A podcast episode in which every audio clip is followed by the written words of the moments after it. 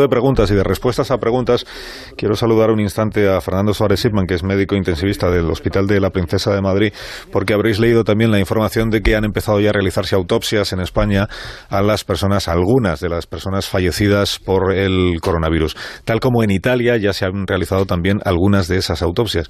Y ahí hay información interesante para saber exactamente qué es, eh, cuál es el daño que causa el virus cuando entra en nuestro organismo, cómo entra, por dónde entra, qué efectos inmediatos tiene y a qué hay que atribuir los fallecimientos o al menos algunos de esos eh, fallecimientos. Fernando Suárez Silva, buenos días.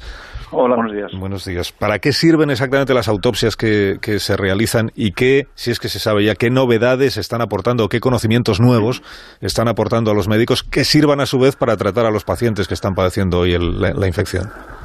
Bueno, las autopsias siempre han sido una, un componente esencial de, del entendimiento fisiopatológico de los procesos que tenemos que atender, ¿no? Y siempre ha sido un elemento muy importante para entender los mecanismos y sobre todo para intentar buscar eh, posibles tratamientos. Y esta enfermedad pues no es una excepción. Es cierto que ha habido una inicialmente una cantidad menor de lo habitual de, biopsias, pero sí también es cierto que tenemos información tanto de los italianos como de otros grupos que ya han mostrado resultados eh, de la biopsia. Y bueno, pues estas, estas autopsias eh, que hemos podido estudiar y ver, pues eh, nos indican que, o nos, nos, nos, hablan de características específicas de, este, de, este, de la infección por este virus, ¿no? Primero confirman en gran medida lo que vemos clínicamente, que produce una insuficiencia respiratoria muy severa, que es muy parecida a las, a las insuficiencias respiratorias severas por, otros, por otras causas, es decir, que comparten mecanismos fisiopatológicos. Pero luego también, y esto es importante, pues nos, eh, nos indican aspectos específicos que parece que son más eh, frecuentes en este tipo de infección por el, por el coronavirus. Entre ellas, pues es la afectación vascular pulmonar, ¿no? Eso clínicamente desde el principio nos ha llamado la atención y que nos parece que había un componente vascular importante y las biopsias han confirmado que hay una gran tendencia a formar trombos, coágulos en, las, en, la, en la circulación pulmonar y esto lógicamente añade una enorme gravedad al, al proceso respiratorio y hace que estos pacientes sean los que desarrollen este tipo de, complicaciones especialmente difíciles de, manejar.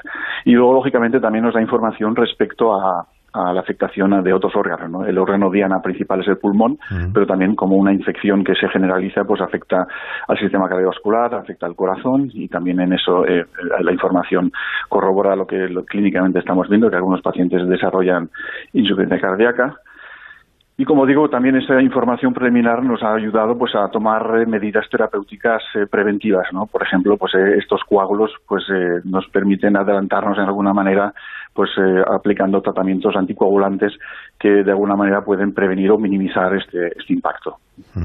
Yo le llamé doctor porque me llegó una, no sé si es una información o un comentario que, que decían médicos italianos, decían cuidado que lo que estamos viendo en las autopsias hace que igual tengamos que modificar los diagnósticos que hasta ahora teníamos hechos. Veníamos contando que afectaba sobre todo el virus al, sistema respiratorio, pero el virus luego utiliza los, las corrientes sanguíneas para eh, desplazarse por el organismo, ahí provoca ya inflamaciones, luego se producen los trombos y por tanto afecta a otros órganos y hay que tratar de otra manera el, desde el mismo origen la infección. Esto que usted me está explicando ahora no desmiente lo que sabíamos ya hasta ahora, es decir, es lo más parecido a una, neumonía y la afectación que tiene en el sistema respiratorio, pero sí añade información que permite a los médicos aplicar también otro tipo de tratamientos, por ejemplo, los, los anticoagulantes, entiendo, la, heparina, por citar un, nombre. Correcto, así es. Pues gracias, doctor, por haberme atendido esta mañana y por haberme resuelto la duda.